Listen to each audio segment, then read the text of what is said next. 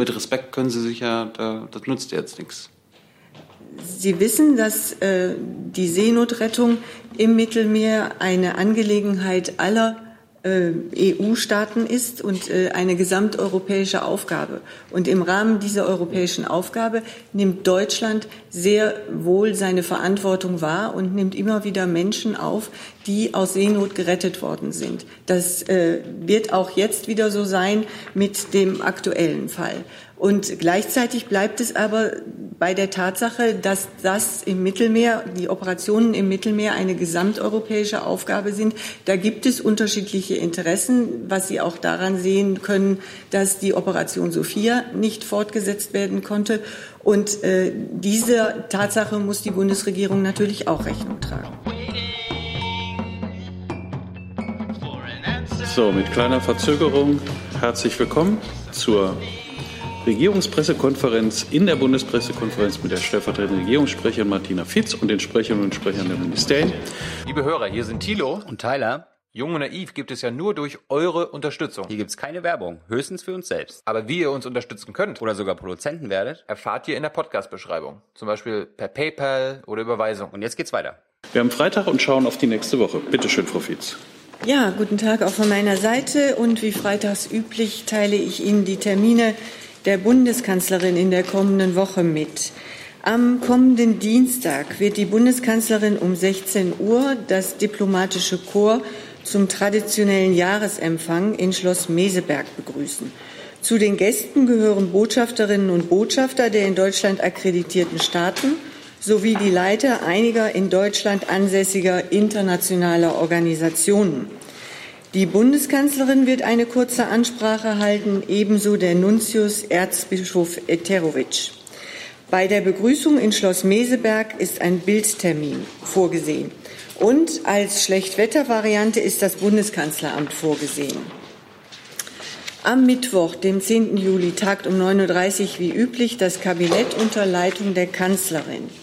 Ebenfalls am Mittwoch um 12 Uhr empfängt die Bundeskanzlerin den neuen Ministerpräsidenten von Finnland, Antti Rinne, Antti Rinne mit militärischen Ehren im Bundeskanzleramt. Bei einem Gespräch werden sich beide Regierungschefs über europapolitische Fragen, die bilateralen Beziehungen und internationale Themen austauschen. Im Anschluss daran ist für 13.15 Uhr eine gemeinsame Pressekonferenz vorgesehen. Am Donnerstag wird die Bundeskanzlerin um 12.30 Uhr die Ministerpräsidentin des Königreichs Dänemark, Mette Frederiksen, zu ihrem Antrittsbesuch mit militärischen Ehren im Bundeskanzleramt empfangen. Bei einem Gespräch im Rahmen eines Mittagessens werden die bilateralen Beziehungen, europapolitische und internationale Themen im Mittelpunkt stehen.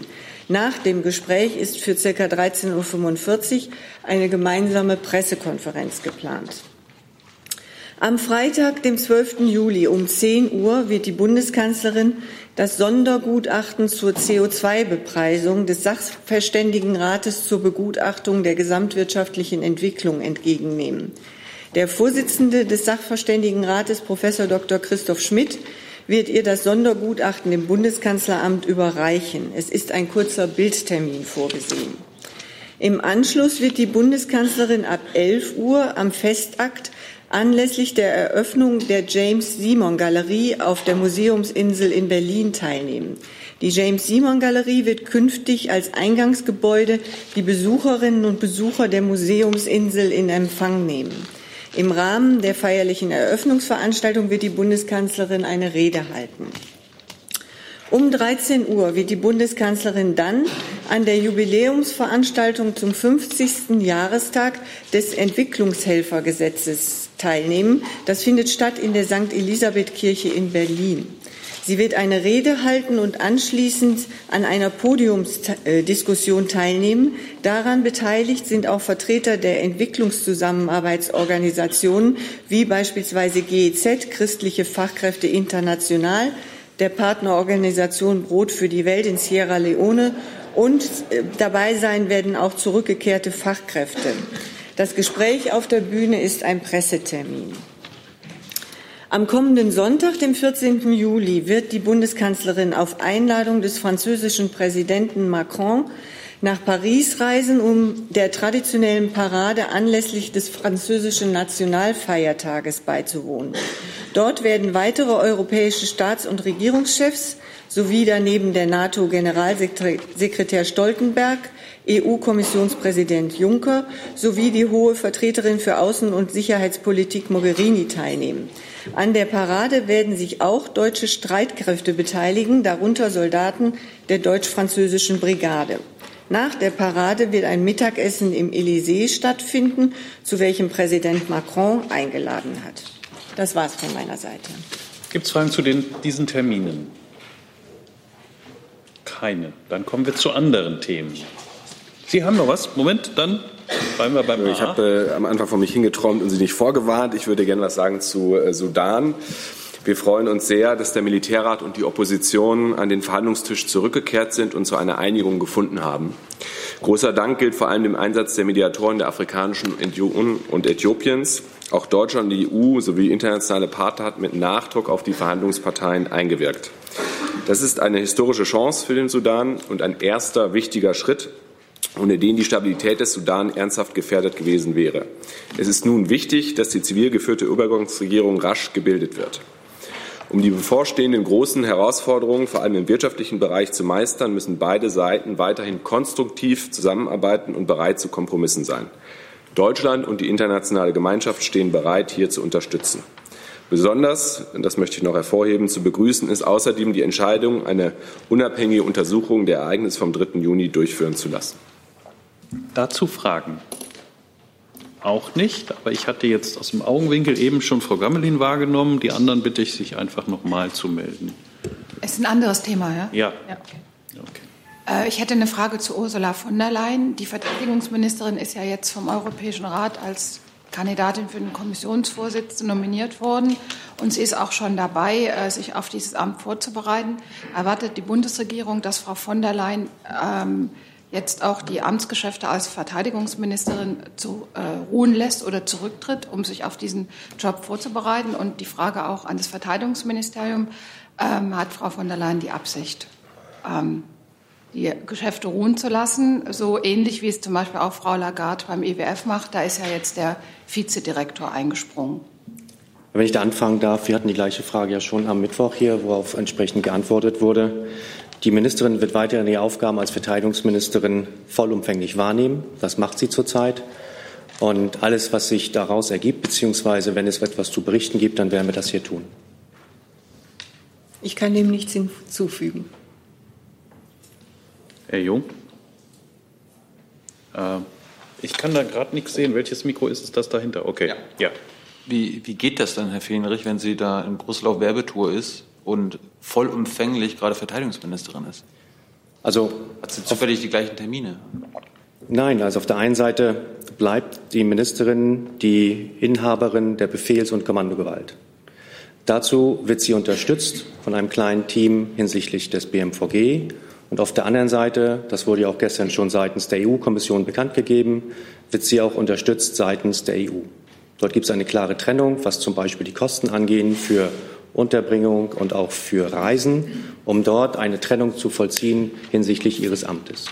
Es ist aber auch zu vergleichen, wenn die Ministerin oder auch andere Minister im Urlaub sind, dann gibt es parlamentarische Staatssekretäre, die ihre Aufgaben im politischen Raum wahrnehmen, und es gibt die verbeamteten Staatssekretäre, die ihre Aufgaben im eigenen Haus wahrnehmen. Das ist zurzeit der Fall. Und wir werden ganz genau und auch reingucken in die Termine, welche sie wahrnimmt und welche nicht. Sie hatte ähm, getwittert äh, ein Foto aus ihrem Büro in Brüssel. Können Sie mhm. sagen, wo sie da von wem ein Büro zur Verfügung gestellt bekommen hat? Das ist auch Teil dieses äh, Sondervertrages äh, hinsichtlich der Europäischen Kommission, wo sie eben durch die Kommission das äh, Equipment, Räume zur Verfügung gestellt bekommt, um dort auch arbeiten zu können. Dann kommen wir zum nächsten Thema. Herr Kollege, bitte. Hier. Ja. Ja. Ja, Tobias Betz, ARD Hauptstadtstudio. Ähm, Frage ans Verkehrsministerium. Ähm, dieses Wochenende treten wieder Erweiterungen, Fahrverbote in Tirol in Kraft. Ähm, nächste Woche kommt Salzburg dazu. Mich würde interessieren, wie Sie das bewerten und ähm, zweitens, wie es mit der Klage denn aussieht aktuell. Also aktuell ist es so, dass die Europäische Kommission tatsächlich für Montag zu einem ersten äh, Gespräch eingeladen hat, also am 8. Juli in Brüssel. Dort soll es um dieses, um das Verkehrsproblem am Brenner gehen. Und ähm, das ist ein Gespräch auf Arbeitsebene meines Wissens und äh, das gilt es jetzt erst einmal abzuwarten, wie dort die Gespräche verlaufen. Also nochmal konkret die Klage, ähm, in welchem Stadium befindet sie sich denn gerade gegen Österreich? Da muss ich äh, sagen, dass mir der aktuelle Stand jetzt gerade nicht bekannt ist. Aber ähm, es ist natürlich klar, dass der Gesprächsfaden einfach erstmal nicht abreißen darf. Und darauf konzentrieren wir uns jetzt erst einmal. Frau Kollegin, Sie hatten sich auch gemeldet? Äh, ja, das, ähm, Anderes Thema? Also wir bitte? haben jetzt ja freie Themen. Genau. Ja. genau äh, ich habe eine ähm, zugegebenermaßen etwas spezielle Frage ans Wirtschaftsministerium. Äh, und zwar, ähm, Oberthema ist Südling, die Trassenkorridore. Da ist es jetzt so, dass zwei Landräte aus Hessen, namentlich Werra-Meißner-Kreis und Wart Wartburg-Kreis, ähm, den Umgang des BMWI mit wie Sie es sagen, Problemlage und Situationen vor Ort kritisieren, beziehen sich dabei auf einen Schriftwechsel mit dem Ministerium und die stören sich nun speziell daran, an dem Verweis darauf, dass auf die Zuständigkeit der Bundesnetzagentur und wünschen sich dann auch von politischer Seite mehr gehört zu werden. Äh, und da ähm, frage ich im, im, Auftrag der Kollegen in Hessen, ähm, wie das Ministerium dazu Stellung nimmt. Ja, also ich kenne den Schriftwechsel im Einzelnen ähm, jetzt nicht. Sie können aber allgemein davon ausgehen, dass Briefe, die das Ministerium erreichen, ähm, beantwortet werden. Das Projekt Südling, Sie haben es schon angesprochen, äh, befindet sich derzeit äh, in der Bundesfachplanung. Da handelt es sich um ein förmliches rechtsstaatliches Verwaltungsverfahren, für das eben die Bundesnetzagentur zuständig ist. Ähm, bei näheren Fragen müssten Sie sich deshalb an die Bundesnetzagentur wenden. Klar. Dann habe ich Frau Hüsch auf der Liste mit einem anderen Thema. Wird, ja, anderes Thema, würde aber gerne im Bundeswirtschaftsministerium bleiben. Wie beurteilt Ihr Ministerium die Pläne von Frau Ministerin Schulze zur CO2-Bepreisung, Steuer äh, und äh, Rückzahlung durch eine Prämie? Ähm, ja, das Thema ist ja bekanntermaßen ähm, Gegenstand des Klimakabinetts. Ähm, dem kann ich jetzt hier auch nicht vorgreifen. Ähm, das vom Sachverständigenrat erstellte Gutachten. Ich glaube, das hatte, ich kam ja zu spät, aber Frau Fietz bereits angekündigt, dass es jetzt am 12.07. vorgestellt wird. Darüber hinaus ähm, muss ich auf das Klimakabinett verweisen. Zusatz? Also keine direkte Stellungnahme zu dem, was wir hier vor einer halben Stunde gehört haben. Richtig. Dann habe ich Frau Siebold mit einem anderen Thema. Frau Fietz, ähm, der größte deutsche Arbeitgeberverband Gesamtmetall fordert einen Austausch von Altmaier, von Herrn Altmaier als Wirtschaftsminister, ähm, spricht von einer Fehlbesetzung. Was sagen Sie denn dazu? Solche Äußerungen, die äh, das äh, Kabinett direkt betreffen, kommentieren wir von dieser Stelle hier ja nicht. Dazu keine Nachfragen. Dann habe ich Herrn Jessen mit einem anderen Thema. Ja, Frage ans BMU. Ähm, Herr Fichtner, seit gestern macht eine Studie der ETH Zürich äh, große äh, Wellen. Angeblich ähm, sollen, soll Klimaproblematik, äh, CO2-Abbau wesentlich durch Aufforstung äh, lösbar sein. Sehen Sie, ähm, ich, das Konzept ist eigentlich nicht neu. Das, früher nannte man das Senken. Ähm, sehen Sie hier ein Ablenkungsmanöver oder welche Rolle spielt das? Vor einer Stunde wurde von Ihrer Ministerin ja hier verschiedene Modelle zu einer CO2-Bepreisung vorgestellt. Werden die dadurch überflüssig, wenn großflächig aufgeforstet wird? Ähm, ja, das, was Sie da den äh, Wissenschaftlern wirklich unterstellt haben, das würde ich jetzt nicht tun. Ich glaube, wenn man denen genau zuhört, dann ähm, sagen die auch, das ist natürlich kein Ersatz für, ähm, dafür, mit dem Verbrennen von Kohle, Öl und Gas aufzuhören. Also die, die Studie zeigt ja, wie wichtig das Pflanzen von Bäumen ist, auch in großem Umfang und wie viel das bringen kann. Aber ähm, dazu gehört, wie eben gesagt, immer auch die Tatsache, dass ähm, das nur dann was bringt, wenn gleichzeitig ähm, fossile Energien nicht mehr verbrannt werden. Deswegen sollte man ähm, diese Studie nicht, nicht als Freibrief dafür verstehen, dass man in allen anderen Bereichen so weitermachen kann wie bisher. Wir brauchen in allen Bereichen Fortschritte. Ähm, für uns war das, ähm, wie Sie vermutet haben, jetzt auch nicht, nicht ganz neu. Ähm, dass man mit dem Aufforsten einiges erreichen kann. Deswegen sind wir im Bundesumweltministerium auch schon seit langem aktiv, international aktiv ähm, beim Wiederaufforsten, gerade von zerstörten Waldflächen und von ähm, anderen degradierten Landflächen, weil da in der Tat großes Potenzial dahinter steckt. Ähm, Im Moment erleben wir es ja, dass vor allem in den intensiv bewaldeten Flächen, also Regenwälder, die eine hohe Walddichte haben, äh, da findet immer noch Reduzierung äh, der Pflanzfläche statt. Ähm, gibt es äh, erfolgversprechende Ansätze, diesen Prozess zu stoppen? Und gibt es vor dem Hintergrund, dass die ETH-Studie, ich glaube besonders in Russland, ähm, zusätzliche Aufforstungsflächen im großen Maßstab sieht, gibt es da konkrete Projekte, die seitens des Umweltministeriums unterstützt werden, zum Beispiel mit der russischen Regierung zu sagen, wir machen hier ein gemeinsames Projekt, um eben auch auf diesem ähm, Weg CO2-Entnahme durch natürliche, äh, durch natürliches äh, Pflanzenwachstum zu fördern. Ja, da gibt es einiges. Das werde ich Ihnen jetzt nicht abzählend aufzählen können. Also was Verhandlungsprozesse angeht, ähm, gibt es in den internationalen Klimaverhandlungen einen eigenen Strang, der sich nur mit dem Thema Waldschutz beschäftigt. Waldschutz ist Bestandteil von ähm, Klimaschutzbeiträgen einzelner Staaten. Natürlich gerade bei Staaten, die Regenwald besitzen, ein ganz wichtiger Punkt. Da ähm, engagieren wir uns auch gemeinsam mit den anderen zuständigen Ministerien im Rahmen dieser internationalen Verhandlungen. Was BMU-Aktivitäten angeht, ähm, schauen Sie sich mal an auf der Homepage bei uns. Bonn Challenge heißt es. Das ist ähm, ganz spannend. Das, da gehen wir in unterschiedliche ähm, Regionen, wo Walderhalt ein Thema ist und ähm, helfen dabei, das, ähm, die Wiederaufforstung von Wäldern voranzubringen.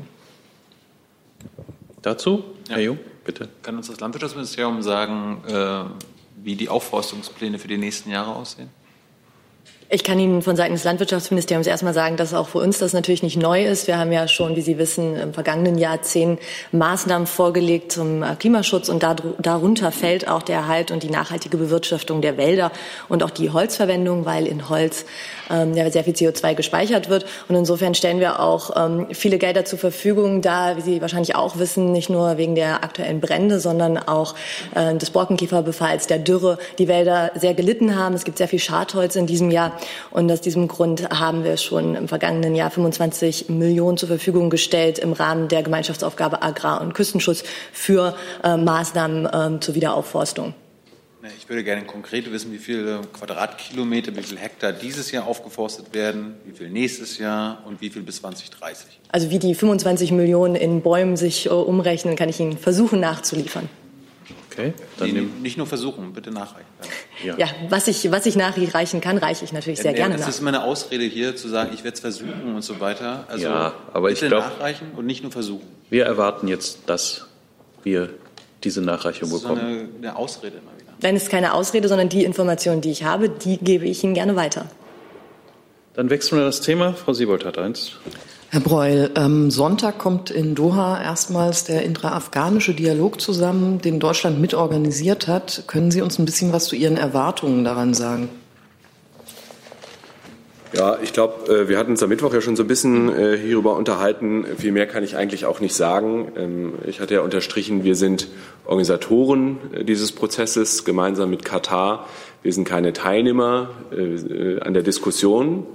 Ähm, äh, das Ziel dieses Dialogs ist, ist das Vertrauen zu schaffen, ähm, der dazu helfen kann, äh, das dazu helfen kann, spätere Verhandlungen zwischen allen wichtigen gesellschaftlichen Kräften in Afghanistan über ein Ende des Konflikts und die zukünftige Verfasstheit zu ebnen. Der Dialog ähm, könnte herausarbeiten, welche Themen in den Verhandlungen zu einem Friedensprozess behandelt werden müssten und welcher Weg dahin führt. Aber ich betone es gerne nochmal, ähm, wir organisieren das. Wir stellen da quasi unsere Dienstleistung zur Verfügung. Wir sind nicht Teilnehmer der Verhandlungen. Es ist Sache der Afghanen, diesen Weg zu finden. Äh, und wir hoffen, dass ähm, äh, das am Sonntag äh, ein erster Schritt sein kann auf diesem Weg. Dazu, Frau Buschow. Können Sie vielleicht doch noch mal sagen, was dann aber organisieren bedeutet? Sie werden ja dann sicherlich, nehmen Sie dann eine Moderatorenrolle ein? Sind deutsche Vertreter bei den Gesprächen anwesend? Weil interessieren wird Sie das ja sicherlich, was da besprochen wird. Oder geben Sie denen Raum und die bleiben dann hinter den Kulissen allein? Letzteres. Also wir, äh, wir stellen jetzt nicht den Raum, weil es ist ja in Doha, also unsere katarischen Partner äh, stellen die Räumlichkeiten. Ähm, äh, wir haben uns äh, in der Organisation äh, bemüht. Ähm, wir unterstützen äh, auch bei so Sachen wie Reisekosten, da wo es notwendig ist. Ähm, aber die Gespräche führen die Afghanen unter sich. Also die deutschen und katarischen Vertreter werden in dem Moment den Raum verlassen. Dazu, Herr Jung. Haben Sie mittlerweile eine Teilnehmerliste? Ja, äh, ich habe es ja schon gesagt. Ähm, es geht darum, einen möglichst breiten Querschnitt abzubilden der afghanischen Politik, der Gesellschaft, äh, auch in unterschiedlichen regionalen Gruppen innerhalb Afghanistans. Ähm, und äh, wer da jetzt letztlich wirklich da ist und wer nicht, das werden wir am Sonntag sehen. Aber wer, wer soll denn da miteinander reden? Sind das zwei Seiten, fünf Seiten miteinander, äh, Taliban und Regierung? Wie kann man sich das vorstellen? Ja, äh, das hatte ich versucht am Mittwoch schon mal zu erklären. Ich äh, tue es gerne nochmal. Äh, es geht nicht darum, Verhandlungen zu führen zwischen Gruppen. Das ist vielleicht ein nächster Schritt, der stattfinden kann. Jetzt geht es darum, Individuen zusammenzubringen, die aus unterschiedlichen Gruppierungen kommen, aber es sind Individuen, die eingeladen sind, äh, die erstmal beraten sollen, wie können wir denn dahin kommen zu diesem Verhandlungsprozess. Und äh, auch untereinander sich auszutauschen, eine gemeinsame Sprache zu finden, Vertrauen aufzubauen. Also wir sind wirklich in einer Vorphase vor den Verhandlungen und die versuchen wir, so geht es gut, so gut es geht, zu unterstützen. Aber ich wiederhole es nochmal, wir verhandeln da nicht mit, sondern wir versuchen äh, zu fördern, äh, aber letztlich den Weg, den es zu gehen gilt, äh, das ist ein Weg, der Afghanen. Dann hat Herr Betz noch ein weiteres Thema, bitte. Ja, ans Gesundheitsministerium würde mich einmal interessieren. Äh, Herr Spahn fordert ja oder hat die Idee 14 Euro Mindestlohn für Pflegekräfte. Ähm, wissen Sie schon, wie das finanziert werden kann und wie sieht es mit einem flächendeckenden äh, Tarifvertrag in der Branche aus?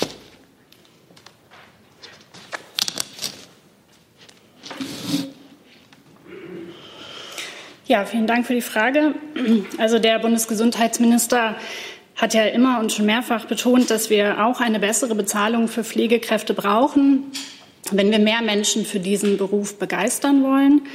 Und ähm, dass er der Ansicht ist, dass das im Monat, Monat mindestens gute 2500 Euro sein sollten. Das Bundeskabinett hat dazu ja auch kürzlich einen Gesetzentwurf aus dem BMAS beschlossen, der die Ergebnisse der konzertierten Aktion Pflege umsetzt und einen Tarifvertrag oder einen Mindestlohn vorsieht. Und solange das noch nicht klar ist, ob das ein Pflegetarif oder ein Mindestlohn werden wird, ähm, fehlt auch die Grundlage, die Kosten zu schätzen. Klar ist, wir haben gerade erst die Beiträge erhöht und das reicht jetzt auch erstmal aus. Allerdings ist natürlich absehbar, dass die Kosten mittelfristig steigen werden. Und in der CAP wurde vereinbart, dass Pflegebedürftige und Angehörige nicht überlastet werden sollen. Und wenn klar ist, wie hoch die Kosten insgesamt ausfallen, dann äh, werden wir ein tragfähiges Finanzierungskonzept dazu vorlegen. Ähm, kurze Verständnisfrage. Das heißt dann, also wenn ich das richtig verstanden habe, entweder Mindestlohn oder Tarifvertrag. Das eine schließt das andere quasi aus. Naja, im, äh, in der CAP ähm, wurde beschlossen, dass ein Tarifvertrag vorzuziehen ist. Zu näherem zum, zu dem Gesetzentwurf ähm, würde ich dann auch nochmal an die Kollegen vom BMAS verweisen, die den ja vorgelegt haben. Möchten Sie ergänzen? Wird es gewünscht? Ja. Bleiben Sie aber doch bitte vorne sitzen. Es gibt nämlich noch eine Nachfrage. Okay? Ja. Danke.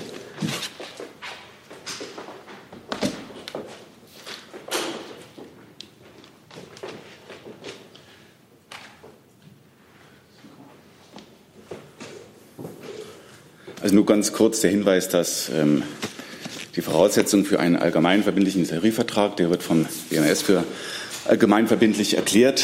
Ähm, da muss es aber eben erstmal die Voraussetzung geben, ähm, eben ein Tarifvertrag. Äh, das ist natürlich Aufgabe von Gewerkschaften und äh, Arbeitgeberverbänden, hier zu einem Tarifvertrag zu kommen, den wir dann auch für allgemeinverbindlich erklären können. Frau Sch ähm, wäre genau die Nachfrage dazu. Was hören Sie denn? Wie weit sind die denn? Das scheint ja etwas schwieriger zu sein, dass da irgendwann weißer Rauch aufsteigt. Ja, also da habe ich keine Informationen. Da müssten Sie sich äh, wahrscheinlich direkt an die Sozialpartner wenden. Also da gibt es kein Rückspiel, weil Sie ja wissen müssen, ob Sie einen Mindestlohn vorbereiten oder äh, auf äh, die Segnung eines Tarifvertrages Ja. rechnen können. Aber aus internen äh, Gesprächen kann ich natürlich hier nicht berichten. Da bitte ich äh, um Verständnis auch aus Respekt vor den Sozialpartnern. Sind Sie denn optimistisch, dass es einen Tarifvertrag geben kann? Also wir hoffen natürlich, dass es zu einem Tarifvertrag kommt, ähm, weil, wie ich auch schon am Mittwoch gesagt habe, dort, wo Tarifverträge gelten, sind die Löhne in der Regel auch höher und die Arbeitsbedingungen auch.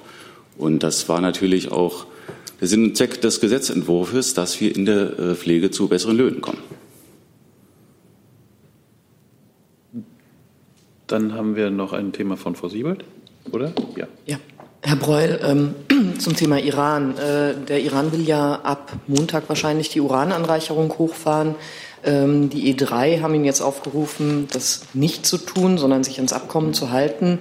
Ähm, haben Sie irgendwas Neues seither vom Iran gehört, irgendeine Form von Einlenken oder vielleicht auch nicht? Und was passiert, wenn die Urananreicherung hochgefahren wird? Wird es dann neue Sanktionen geben?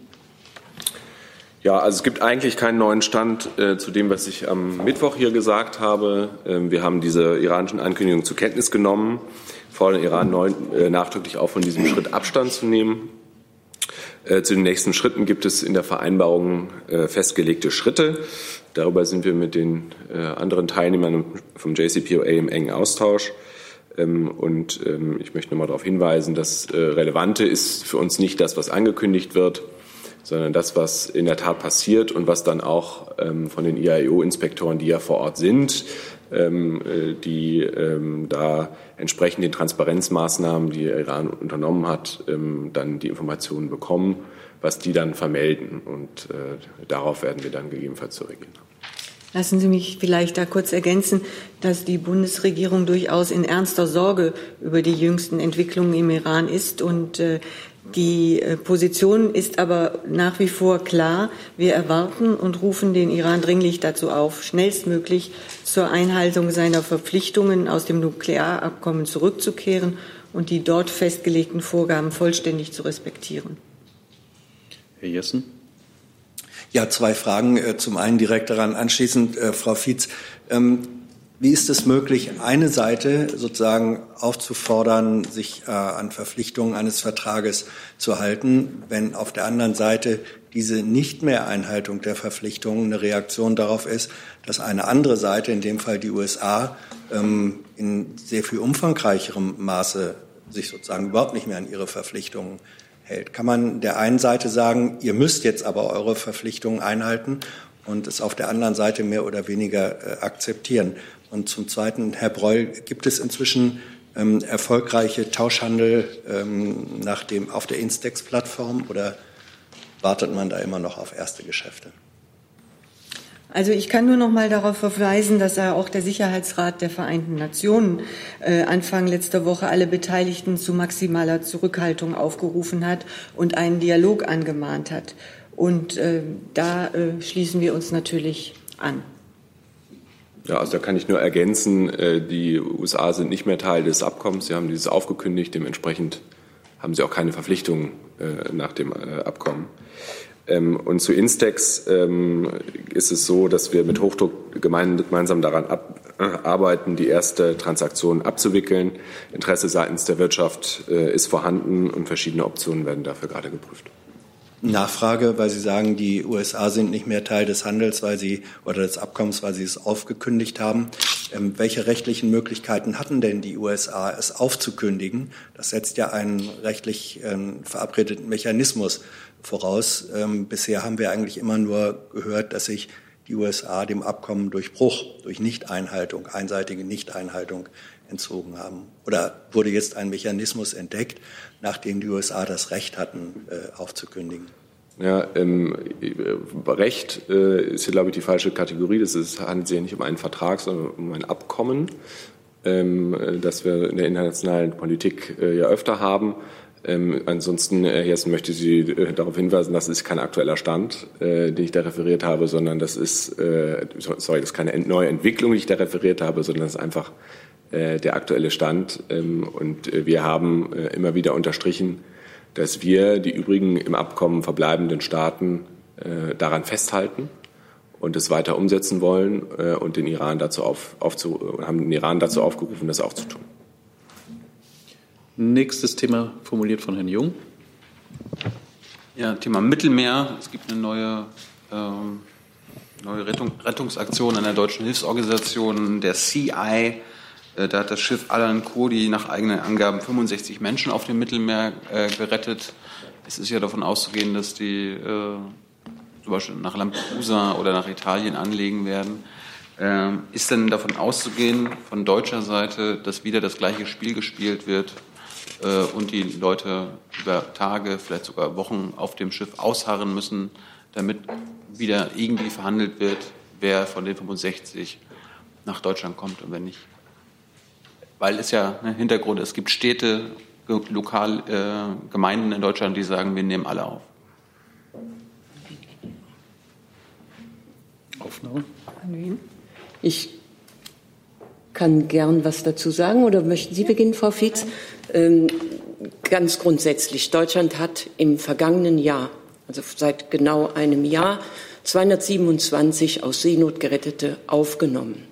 Äh, immer sich beteiligt nach dem gleichen Mechanismus, sogar sehr stark beteiligt, am stärksten beteiligt, allerdings unter der Voraussetzung als Mechanismus, es ist eine europäische Aufgabe, Deswegen muss es im Geiste der Solidarität mehrere EU-Staaten geben, die sich an der Aufnahme beteiligen. Ähm, soweit zu der Vergangenheit, äh, zu der Frage Städte. Äh, ja, wir begrüßen das sehr. Auch das haben wir schon immer kundgetan, dass es Städte gibt, die sich dazu bereit erklären. Ähm, allerdings gibt es auch hier einen gesetzlichen Mechanismus. Äh, als Gesamtstaat erklärt der Bund Freiwillige, den freiwilligen Selbsteintritt in diesen Fällen bei den Seenotgeretteten, die dann nach Deutschland kommen, hier ein Asylverfahren durchlaufen. Äh, es entspricht dem üblichen Verfahren, das auch gesetzlich so geregelt ist, dass die aus Seenot geretteten, die Asylbewerber dann an die Länder verteilt werden und die Länder wiederum die Asylbewerber dann an die Städte, an die Kommunen, äh, an die Kommunen verteilen. Und wir haben es immer begrüßt und wir haben auch das BAMF gebeten, darauf ein Auge zu haben, das zu berücksichtigen, dass die Städte, die aus Seenot Gerettete aufnehmen wollen, dies auch tun berücksichtigt werden. Das heißt, es wird jetzt wieder neu verhandelt im Namen der europäischen Solidarität oder wird jetzt einfach quasi der Verteilungsschlüssel, wie er in den letzten Malen angewendet wurde, dass circa ein Viertel der Menschen nach Deutschland kommen, einfach angewendet oder wird jetzt einfach immer wieder neu verhandelt mit demselben Ergebnis? Deutschland hat sich bei der Sea-Watch dazu bereit erklärt, ein Drittel zu übernehmen.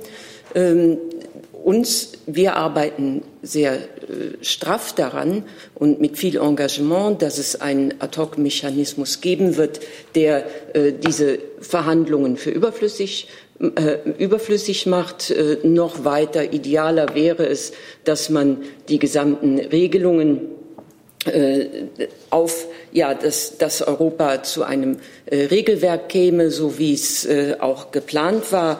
Äh, bei GEAS, da sind die Verhandlungen noch nicht zum Ende gekommen.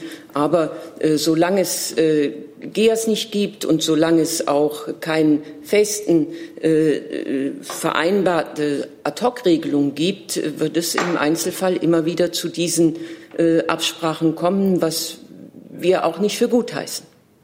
Sind Sie denn in diesem Fall jetzt auch wieder bereit, ein Drittel aufzunehmen oder? Ich äh, spreche jetzt nicht für die Zukunft. Äh, das wird dann geklärt werden. Also im Moment, Stand jetzt, hat die Bundesregierung noch keine Anfrage zur Aufnahme äh, dieser Menschen erreicht. Und es bleibt natürlich weiterhin die grundsätzlich dringende, äh, des grundsätzlich dringende Bemühen, dass wir in Europa zu einem geregelten und transparenten Verfahren für die Aufnahme von Schiffbrüchigen im Mittelmeer kommen. Frau Buschow. Nochmal zum konkreten Fall der CI, die heute diese, diesen Menschen aufgenommen hat. Also soweit ich das gelesen habe, haben die jetzt Kontakt aufgenommen, äh, unter anderem mit Malta und Italien und da die Rettungsleitstellen informiert.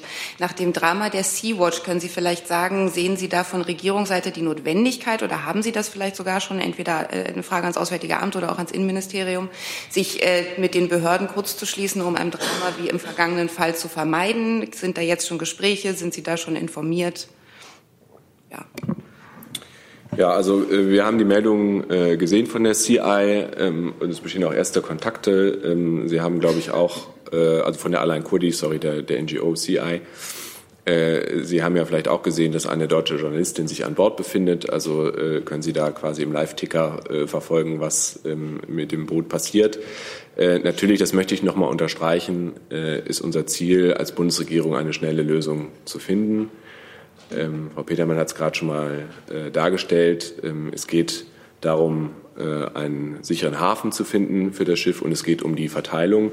Genau die Frage, die wir mit diesem Ad-Hoc-Mechanismus ähm, zu klären haben, die beiden Fragen. Ähm, und wir werden äh, dieses Thema auch ähm, in Brüssel äh, wieder rasch auf die Tagesordnung heben und, und nochmal da auf Fortschritte drängen. Das hört sich jetzt so an wie hier so eine gesprungene Schallplatte, ähm, aber es ist so, wie es ist. Leider sind wir da nicht weitergekommen. Aber darauf drängen wir, ähm, um das, was jetzt auch wieder stattfinden muss, nämlich eine Ad-Hoc- Lösung, sozusagen dafür zumindest einen Mechanismus zu finden, um das zu vermeiden, dass wir jedes Mal bei Null anfangen. Ähm, was Fragen zur Seenotleitstelle angeht, äh, müsste ich äh, verweisen, ich glaube, ans Verkehrsministerium, äh, wenn, wenn da ähm, präzisere Rückfragen zu sind, wie dieser Mechanismus genau funktioniert. Wo wir ins Spiel kommen, äh, ist dann in der Tat, dass man versucht, schnell eine Lösung zu finden. Ich verweise auch noch mal auf die Rolle der Europäischen Kommission, die da ähm, die Koordinierung äh, übernimmt. Und das halten wir nach wie vor für den richtigen Mechanismus, um sicherzustellen, dass wir für dieses europäische Problem auch eine europäische Lösung hinkriegen. Können Sie ergänzen? Leitstelle? Also ich kann lediglich dazu sagen, dass die Seenotleitstelle betrieben wird von der DPRG. Die ist ein eigenständiger Verein. Es handelt sich nicht um eine nachgeordnete Behörde des BMVI. Dementsprechend äh, spricht dieser Verein, also das heißt auch für sich selbst, er kann umfassend äh, koordinieren als auch informieren über die Funktionsweise dieser Koordination. Das tut er auch, hat es in der Vergangenheit auch im Zuge von Presseinformationen, auch von Gesprächen gemacht. Und in diesem Fall muss ich einfach an den Verein selber verweisen. Dazu, Frau Siebold? Ja, ich habe da noch mal eine Nachfrage. CI sagt ja, die haben zuerst ähm, die Behörden oder eben die Rettungsstelle in Valletta und in Rom angemorst und die haben sich einfach schlichtweg nicht gemeldet. Ist das denn übliches Prozedere? Da kann es ja auch mal dringend sein, ne? Also ich kann nur ergänzen, äh, dass äh, die DPRG eine Art 24-Stunden-Leitstelle hat. Also dementsprechend würde ich empfehlen, dort direkt einmal nachzufragen. Kennt sich da jemand international aus? Vielleicht das Außenministerium oder die Marine? Also zu dem konkreten Fall habe ich keine Informationen. Aber grundsätzlich ist ja die Seegebiete eingeteilt mit einer Zuständigkeit in die Seenotleitstellen, die ja sich an Land befehden und äh, die auch 24 Stunden, wie es hier schon angesprochen ist, besetzt sind und auch reagieren. Mir ist bis jetzt auch nicht bekannt, dass äh, diese Seenotleitstellen nicht reagieren. Dazu, Herr Jessen. Ja, ich habe zwei äh, Fragen. Zum einen, Frau Fietz, wäre eigentlich die Kanzlerin daran interessiert, ähm, einmal mit Frau Rakete äh, zu sprechen, wenn sich das zwanglos ergeben sollte? Ähm, und zum Zweiten eine Lernfrage, Herr Fenrich. Äh, der Vater von Frau Rakete schaltet sich relativ intensiv ein im Moment sozusagen in die, na, ich sag's mal, Informations- und Öffentlichkeitsarbeit. Ähm, der ist nun ehemaliger Bundeswehroffizier, Oberstleutnant. Hat er da jetzt nachträglich eine besondere Pflicht zur Zurückhaltung bei Äußerungen, die auch mit Rolle von Militär bei Rettungsaktionen oder so angeht? Oder ist er da als Rentnerpensionär völlig frei? Also lassen Sie mich grundsätzlich noch mal darauf hinweisen, dass äh, das humanitäre Engagement zur Rettung von Menschenleben äh, auf See natürlich Respekt verdient. Und das ist auch natürlich die Grundhaltung der Bundeskanzlerin. Über einen Gesprächstermin oder dergleichen kann ich Ihnen hier nichts berichten. Ja, und nach meiner Kenntnis, wenn jemand äh, die Bundeswehr, die Streitkräfte verlässt, äh, wird er entsprechend hingewiesen auf das, was sensibel und Informationen, die er für sich beziehungsweise im Raum da lassen soll. Ansonsten ist jeder frei, seine Meinung zu äußern. Und äh, Frau Fietz, wenn ich sagen darf, klar, Termine werden dann bekannt gegeben, wenn sie bekannt zu geben sind. Ähm, aber hätte denn die Bundeskanzlerin Interesse daran, mit Frau Rakete einmal in ein äh, Gespräch zu treten? Dass die Bundeskanzlerin grundsätzlich Interesse daran hat, mit vielen Menschen in Kontakt zu treten und auch vor allen Dingen mit Menschen, die sich äh, engagieren für ihre Mitmenschen, können Sie auch daran ablesen, dass beispielsweise nächsten Freitag das Gespräch mit Entwicklungshelfern geplant ist. Äh, zu diesem konkreten Fall kann ich Ihnen jetzt aber keine näheren Angaben machen. Herr Jung. Frau Fietz, wenn Sie sagen, dass die Kanzlerin äh, sagt, dass diese Helfer, Seenotretter Respekt verdienen, verdienen die denn keine Unterstützung? Also Sie mit, wissen- mit, mit Respekt können Sie sich ja, da, das nützt jetzt nichts. Sie wissen, dass äh, die Seenotrettung im Mittelmeer eine Angelegenheit aller EU-Staaten ist und äh, eine gesamteuropäische Aufgabe. Und im Rahmen dieser europäischen Aufgabe nimmt Deutschland sehr wohl seine Verantwortung wahr und nimmt immer wieder Menschen auf, die aus Seenot gerettet worden sind. Das äh, wird auch jetzt wieder so sein mit dem aktuellen Fall. Und gleichzeitig bleibt es aber bei der Tatsache, dass das im Mittelmeer, die Operationen im Mittelmeer eine gesamteuropäische Aufgabe sind. Da gibt es unterschiedliche Interessen, was Sie auch daran sehen können, dass die Operation Sophia nicht fortgesetzt werden konnte. Und äh, dieser Tatsache muss die Bundesregierung natürlich auch Rechnung tragen. Aber ich wollte ja wissen, ob die Kanzlerin äh, nicht nur Respekt den Seenotrettern entgegenbringen will, sondern auch Unterstützung. Das hatten Die Sie. Bundesregierung und die Bundesrepublik Deutschland bringt den Menschen, die dort gerettet werden, äh, Unterstützung und Hilfe zu. Dann wechseln wir nochmal das Thema. Herr Betz sagt, worum es geht. Ja, nochmal ins Gesundheitsministerium. Ähm, die FDP hat vorgeschlagen, das Rauchverbot auszuweiten ähm, von Restaurants auf etwa Bushaltestellen und dergleichen. Hintergrund ähm, ist die Verschärfung des Raucherverbots in Schweden. Ähm, was, was sagt das Gesundheitsministerium dazu? Äh, Gibt es dazu Pläne? Ja, danke für die Frage. Also der Gesundheitsminister verschließt sich grundsätzlich vernünftigen Vorschlägen, den Tabakkonsum zu reduzieren, nicht. Ähm, er ist aber der Ansicht, dass wir zunächst das Tabakwerbeverbot durchsetzen sollten, bevor wir mit neuen Ideen von dieser Diskussion ablenken. Warum? Das- Das eine schließt das andere ja nicht aus. Ja, das ist richtig, aber über das Tabakwerbeverbot wird jetzt schon lange diskutiert und der äh, Gesundheitsminister hat auch schon vor einiger Zeit gesagt, dass er Vorschläge, äh, die Tabakwerbung äh, zu verbieten, ähm, unterstützt. Und er ist der Ansicht, dass das jetzt äh, Priorität haben sollte und zunächst durchgesetzt werden sollte. Eine Nachfrage dazu noch, Tabakverbot, ähm, wenn Sie schon ansprechen, äh, Werbeverbot. Ähm, wie konkret sind da die Planungen? Haben Sie eine Zeitschiene, die Sie mir geben könnten? Äh, das liegt nicht in unserem Zuständigkeitsbereich, sondern im äh, Bereich des BMIL. Wollen Sie gleich dazu etwas sagen?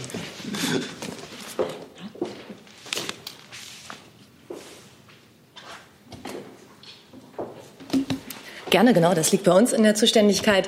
Ähm, wir haben ja schon in der vergangenen Legislaturperiode einen Gesetzentwurf, einen entsprechenden Gesetzentwurf vorgelegt, der der Diskontinuität anheimgefallen ist.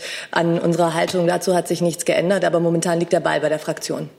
Und ich darf Sie vielleicht noch darauf hinweisen, dass die Bundeskanzlerin in der Fragestunde des Bundestages sich zuversichtlich gezeigt hat, dass es den Koalitionsfraktionen gelingen sollte, bis zum Jahresende eine gemeinsame Position festzulegen.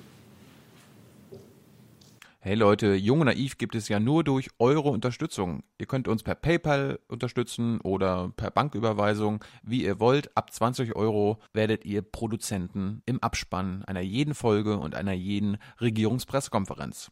Danke vorab. Dann hat Frau Hüsch noch ein anderes Thema. Bitte schön. Ja, es geht um Lebensmittelkennzeichnung. Da erwarten wir ja offensichtlich jetzt einen Sommer der Erkenntnis mit vielen Befragungen. Soll losgehen wohl mit einer Fokusgruppe oder Fokusgruppen. Wann genau geht es da los und was sollen die eigentlich machen? Wann haben wir was? Das habe ich nicht Wann, wann, soll, wann geht das los mit den Fokusgruppen und äh, wie soll das genau funktionieren? Was tun die da? Also die Fokusgruppen. Jetzt muss ich mich gerade mal sortieren. Ich Genau das Datum kann ich Ihnen jetzt nicht sagen. Ich kann Ihnen nur sagen, dass wir Ergebnisse, kann gleich nochmal nachschauen in Ruhe in meinen Unterlagen, ähm, dass wir die Ergebnisse bis äh, Mitte, Ende September erwarten.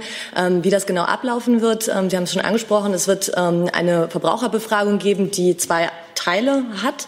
Äh, der eine Teil ist ähm, eine Befragung von Fokusgruppen. Das heißt, es geht darum, wird, werden diese verschiedenen Nährwertkennzeichnungsmodelle, ähm, Sie wissen ja vielleicht, dass wir vier vorgeschlagen haben, die in die Verbraucherbefragung gehen, werden die auch verstanden tatsächlich. Und dann gibt es eine repräsentative Befragung von mindestens 1000 Verbrauchern, ähm, welche denn dann da, dort favorisiert wird. Aber wie gesagt, das ist durchaus auch qualitativ, wird es, wird es verstanden, sodass wir dann am Ende ein Ergebnis haben, das für die Ministerin, so hat sie das auch betont, maßgeblich ist.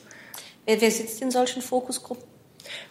Das wird breite Teile der Bevölkerung sein. Wir wollen das sehr breit aufstellen. Das heißt, verschiedene Altersgruppen, verschiedene Hintergründe, berufliche Hintergründe, Bildungshintergründe, verschiedene geografische Hintergründe. Also das wird von einer, ähm, von einem Unternehmen gemacht, die darauf spezialisiert sind.